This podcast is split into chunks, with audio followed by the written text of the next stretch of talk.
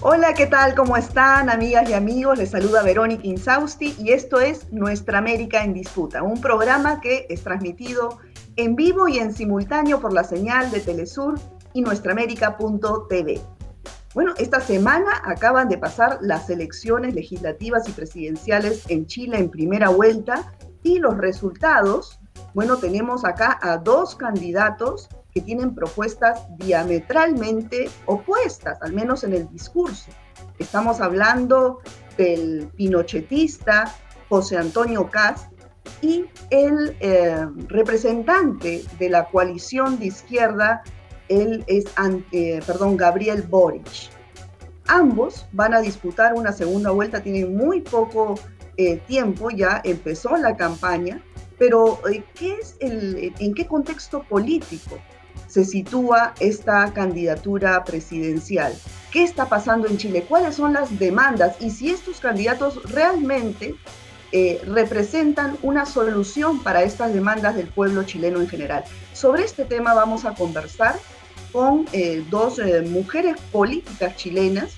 Ellas son Claudia Iriarte, ella es abogada, maestra, profesora de la Universidad de Chile y también miembro de la organización Fundación Constituyente 21. Y también está con nosotros Rosario Carvajal, ella es eh, activista en derechos humanos y actualmente concejala en el municipio de Santiago de Chile. Muchas gracias a ambas por estar aquí. gracias por la invitación, buenas tardes. O buenos días. Bueno, buenos días aún en Perú o en el límite. Así es.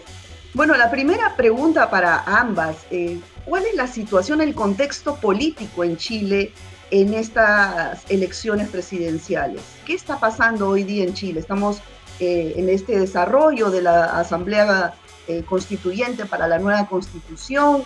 Estas elecciones y estas propuestas de los partidos políticos van en ese sentido de una, de una nueva fundación, reestructuración del Estado chileno o digamos eh, viene de la, del, viejo sistema con las mismas características en propuestas de, gobierno, en fin. Eh, ¿Tú qué opinas, de Rosario? empezamos contigo. Sí, yo bueno, soy parte de los movimientos eh, por el derecho a la ciudad y la defensa de, de la vía de barrio, los territorios que ha sido destruida por este modelo neoliberal, por la ciudad neoliberal. Esa es nuestra trayectoria. Eh, bueno, eh, sorprende para, para, muchos, sobre todo después de que hace seis meses eh, estuvo, hubo varias elecciones, concejalías, también alcaldías y constituyentes. Y en esos constituyentes, muchas listas, como la lista del pueblo, ganó un gran protagonismo constituida eh, por rostros de principalmente o quienes fueron actorías importantes en el estallido eh, social. Y creo que también hubo quizás un poquito sobre confianza en que esto se iba a reiterar solamente porque habían seis meses de diferencia. Y para sorpresa de muchos, quien gana en estas elecciones, aunque pasamos a segunda vuelta, es la ultraderecha encabezada por el señor Kass, que representa el alma de la, de, la derecha chilena pinochetista, eh, conservadora, con rasgos de fascismo. Eh, ha, sido muy alarmante, eh, diputados que ganaron con, su lista, a propósito hoy día que es 25 de noviembre, como con tanta violencia han hablado contra las, mujeres, incluso cuestionando nuestra capacidad política y nuestro derecho a voto. Eh, ese es el perfil de esa eh, candidatura y la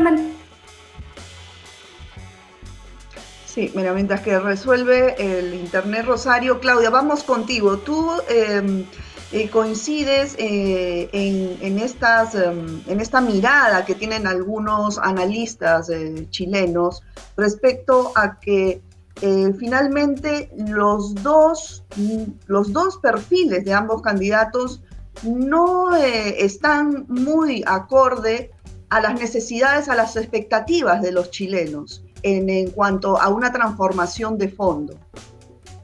¿Qué opinas? A ver, yo creo que el tema sí es complejo, tiene varias situaciones que están eh, a la base de lo que tú me estás consultando. Primero que hay que entender que aquí efectivamente hay un proceso en marcha. Hay un proceso en marcha que no solo se inició el 2019, sino yo creo que, o el 2018, sino que es anterior, viene desde las llamadas protestas de los, de los pingüinos, que fue el año 2006 incluso, en Chile. Pingüinos se llaman porque los escolares ocupan un uniforme que parecen pingüinos. Em, y que tiene que ver con la transición que no se ha cerrado, el fin realmente de la dictadura, y transición muy curiosa, que más, ha sido mucho más larga que la propia dictadura. Porque aquí lo que se está en juego, lo que está en debate es un modelo institucional que se instala en 1974, incluso yo diría con anterioridad, ya el 73, eh, porque venía de antes. O sea, aquí en el fondo el golpe de Estado es un proceso que detiene el avance social y transformador que significó el desarrollo de nuestra antigua constitución de 1925, cuya culminación la encarna la Unidad Popular liderada por Salvador Allende, y ese proceso es detenido a sangre y fuego, como han sido tantos otros procesos movilizaciones sociales. Y entonces allí eh, justamente se instaura un modelo que la constitución del 80 no hace más que consolidar, pero que ya venía desde el mismo 73 instalando. Eso es lo que está en juego, ese es el debate, eso es lo que está de fondo. Y en ese proceso, lo complejo es que obviamente en este proceso hay eh, todavía no se logra los niveles de conducción, los niveles de liderazgo que permita realmente llevar a cabo el proceso de cambio y transformación que este país necesita o que este país está demandando. Y el problema entonces es que en esas demoras, titubeos, liderazgos no tan claros para ese proceso, resulta que eh, la institucionalidad que se niega a morir se logra recuperar. Y yo creo que CAS es eso. Ya incluso aquí recojo la frase de Gramsci cuando dicen que lo que aún no lo, lo, que se niega a morir es lo que aún no logran hacer o cuajar, queda en los intersticios, nacen los monstruos. Y yo creo que él es un monstruo. Y hay un monstruo chiquitito que se llama Parisi, que como candidato, un señor que ni siquiera estuvo en Chile. Hizo una candidatura virtual muy bien armada a través de redes sociales y justamente logró hablarle a aquellos que aparecen despolitizados en el sentido de sin opinión, sin partido, sin vínculo político.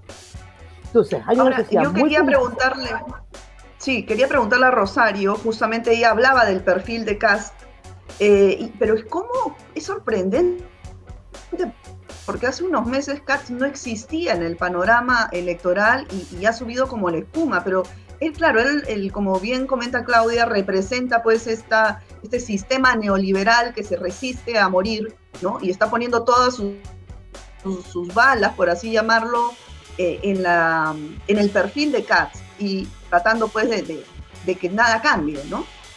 Pero cómo es que en este ambiente, en este contexto político donde la ciudadanía chilena pues ha demostrado una, desde hace años ha sido el ejemplo para América Latina en cuanto a protestas y reivindicaciones sociales. ¿Cómo es que hay un, espacio para un perfil como el de CAS? Yo creo que siempre estuvo esa, esa derecha más dura. Lo que pasa es que hubo eh, este, este movimiento eh, popular que irrumpe el 18 de octubre, pero como muy bien decía Claudia, habían antecedentes eh, que es en definitiva el 18 de octubre, se quiebre de un movimiento popular con el modelo neoliberal. Lo, notifica que no es, este modelo no es suficiente. Pero lamentablemente falta el proyecto político que justamente encarne el 18 de octubre. Y yo creo que Boris no logra encantar a ese movimiento eh, popular que irrumpe el 18 de octubre. De hecho, Gabriel fue eh, parte eh, del acuerdo el 15 de noviembre. Se habla mucho de octubre versus noviembre y él representa ese acuerdo eh, desde arriba por las élites que ante esta situación para ellos desbordada tratan de contener. y fue muy cuestionado el protagonismo que tuvo Gabriel y otros actores políticos y actorías políticas justamente en ese acuerdo, porque fue un acuerdo, desde nuestra perspectiva, de espalda a ese movimiento eh, popular. Entonces fue, fue la salida por arriba, fue la salida por la Y yo creo que justamente en este escenario electoral del domingo pasado, eh, el 18 de octubre no estaba representado en las candidaturas presidenciales, porque en las mismas elecciones el domingo gana, por ejemplo, acá como senadora en la región metropolitana de las primeras mayorías nacionales, Fabiola Campillay Fabiola Campillay, que es una mujer pobladora, obrera, víctima de la violencia policial eh, en el marco de, las protestas del post-estallido. Eh, ella, su cara, su rostro es desfigurado eh, en este caso de abuso policial, producto de una lacrimógena que recibe de, carabineros, y ella justamente constituye este símbolo, una mujer pobladora, morena, que sin, prácticamente una campaña eh, eh, con muy pocos recursos, eh, con muy, muy poca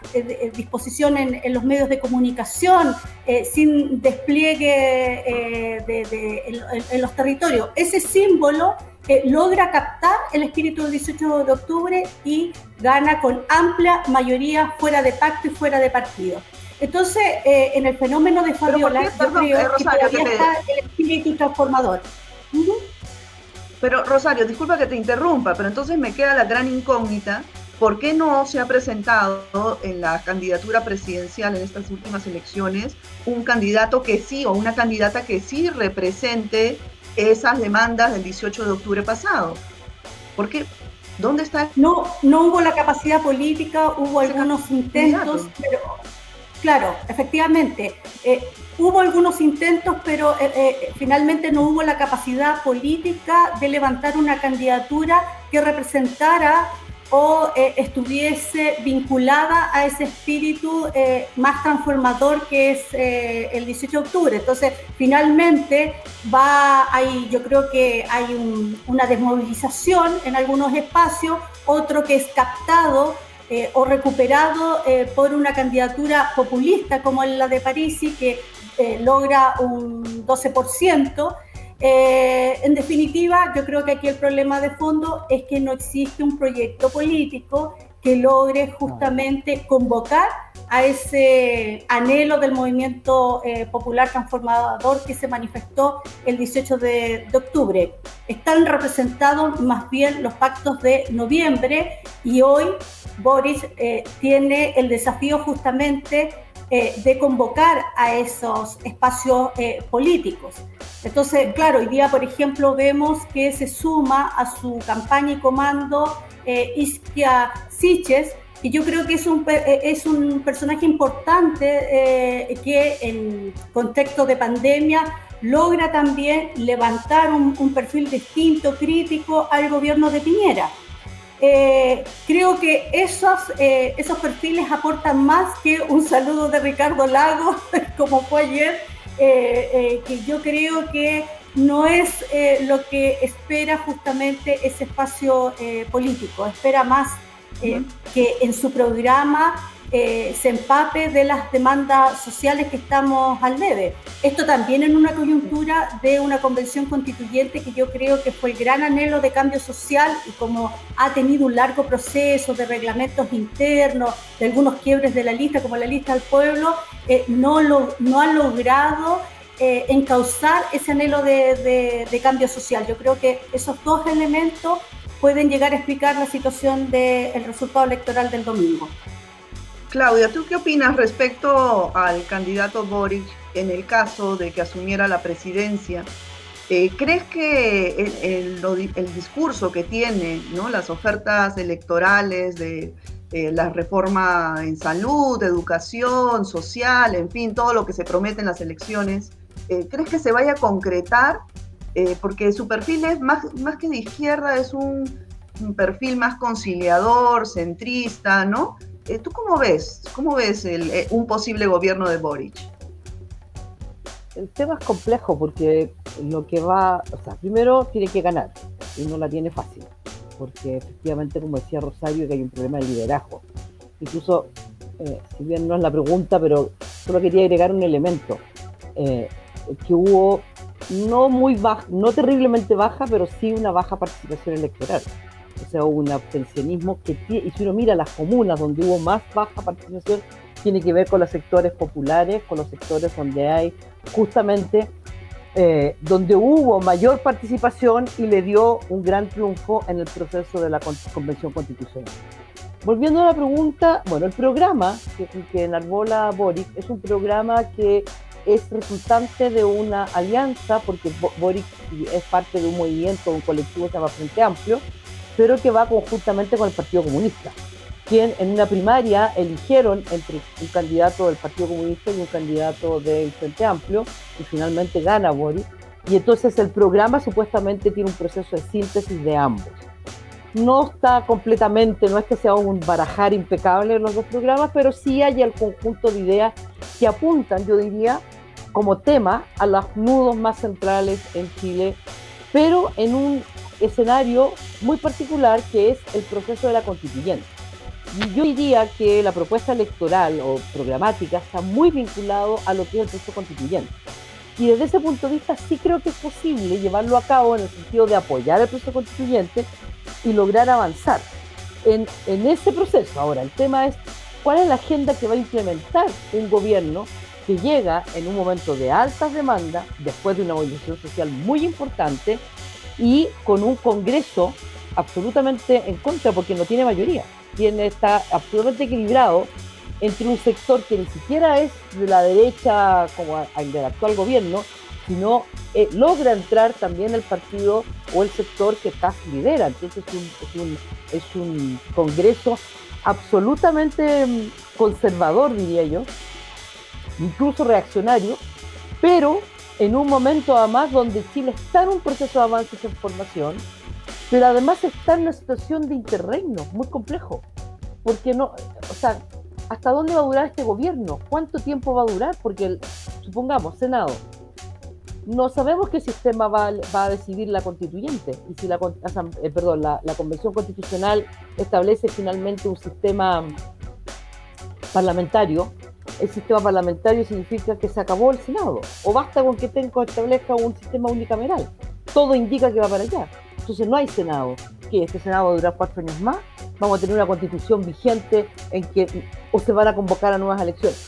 Todo ese es un escenario muy complejo y que va a depender de la modificación social y que va a depender de la posibilidad y cómo, sin duda que el escenario acá, él va a tratar de extender su mandato a los cuatro años y va a depender de la modificación social. Pero Boris no me queda. Yo creo que tenemos más interrogantes que otra cosa. Y el tema es que yo creo, mi opinión, es que yo creo que Boric se va a instalar, que se logre ser presidente, en el acompañamiento a la convención constitucional. Ahora, ¿cuánto margen real tiene respecto a la expectativa de la ciudadanía? Lo vamos a ver cuando sea gobierno. Yo tengo mis serias dudas porque hay unos que empiezan a manifestar sus debilidades de excesivamente joven, yo diría que de izquierda o no, no sé, hoy día es tan complejo debatir el tema, de hecho estuve en un seminario la otra vez que discutíamos qué era ser de izquierda, pero lo que sí está claro es que él es una persona que lo decía Rosario, que entra en negociación muy rápidamente, le tiene temor al conflicto.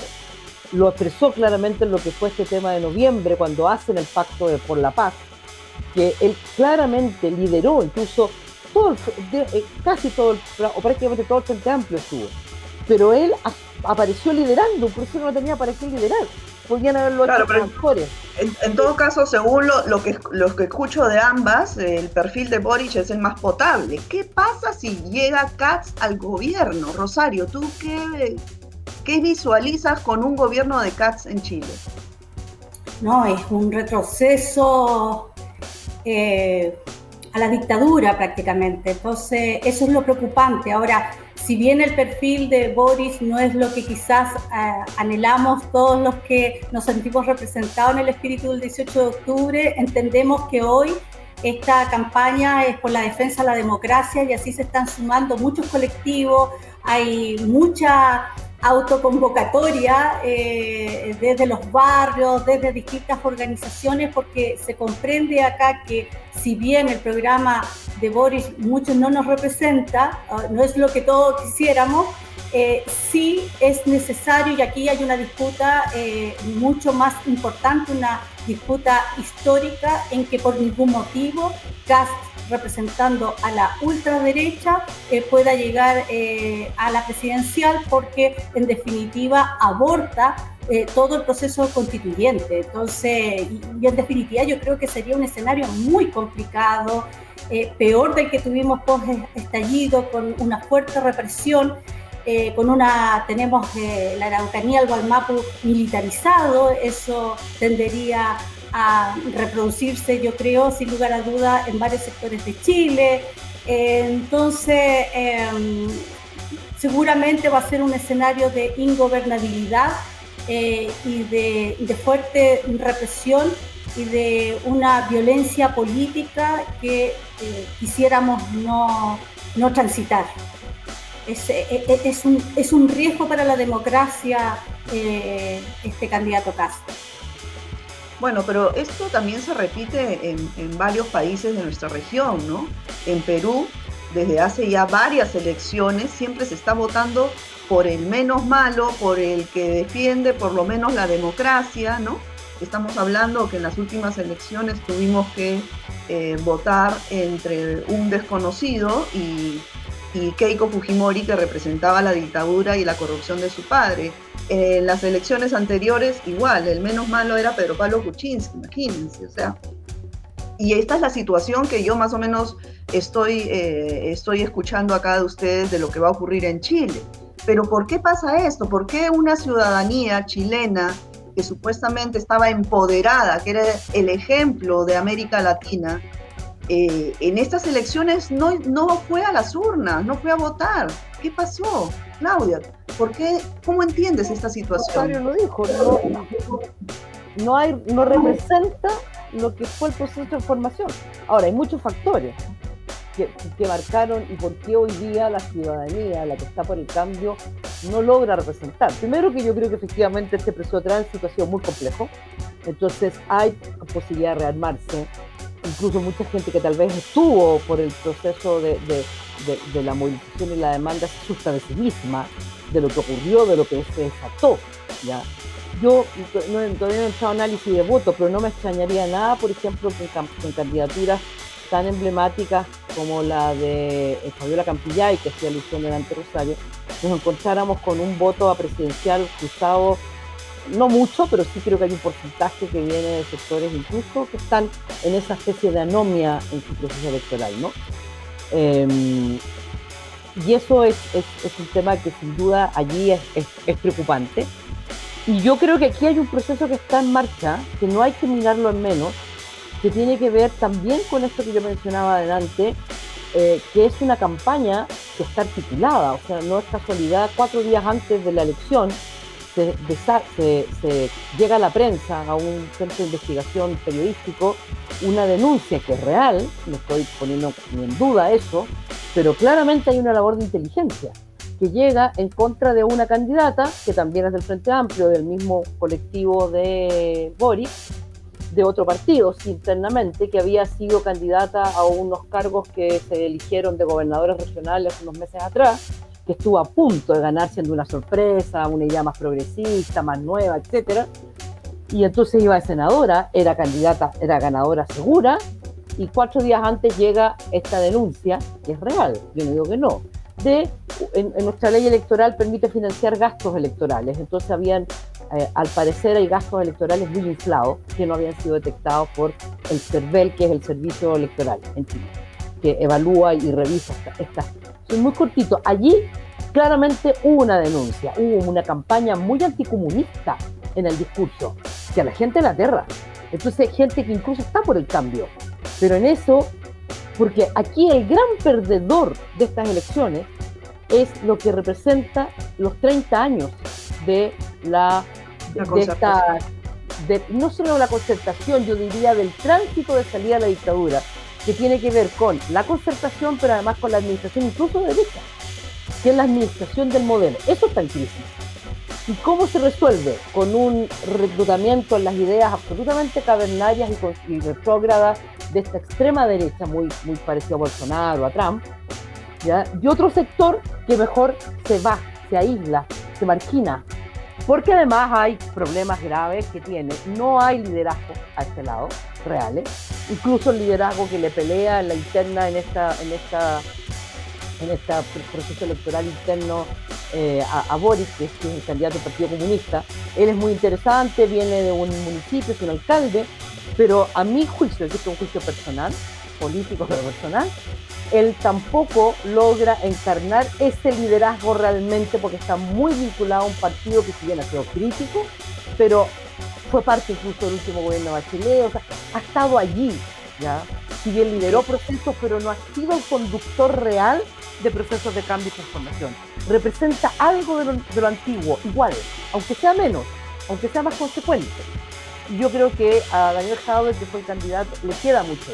Y la lista está el pueblo que se en Rosario, que representó este proceso, era muy desarticulada, representaba muchas ideas sin, coherencia, sin liderazgo claro, y ha tenido serios problemas propios, internos, de funcionamiento. Hubo una persona que salió electa que demostró que todo su discurso no era real, dijo que él iba porque estaba enfermo y resultó que nunca había estado enfermo, hizo un pequeño tongo.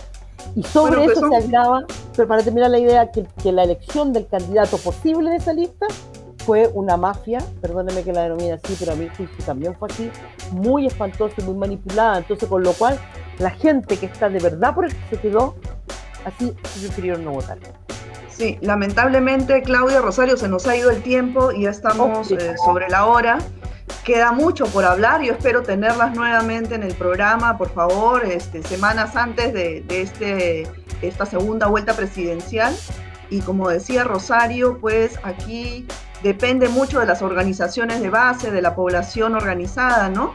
Para que eh, finalmente defender la democracia y salir en esta segunda vuelta con, con, mucho, en mucho mayor número que en la primera, ¿no? Que haya mucho más presencia de la ciudadanía en esta segunda vuelta electoral. Ya, bueno, depende de los Como siempre el movimiento popular. Exacto, exacto. el movimiento popular tiene que entrar en escena cuando los eh, referentes políticos eh, no dan el ancho y muestran límites. Así es, así es. Rosario, Claudia, muchísimas gracias a ambas, felicitaciones. Sigan con este excelente trabajo desde la ciudadanía, desde la ciudadanía organizada. Gracias. Un abrazo. Gracias Nos vemos. Adiós. Chao. Gracias. Hasta luego. Bueno, amigas, amigos, ha sido todo por hoy. Cuídense mucho. Nos vemos la próxima semana en una nueva emisión de Nuestra América en Chao.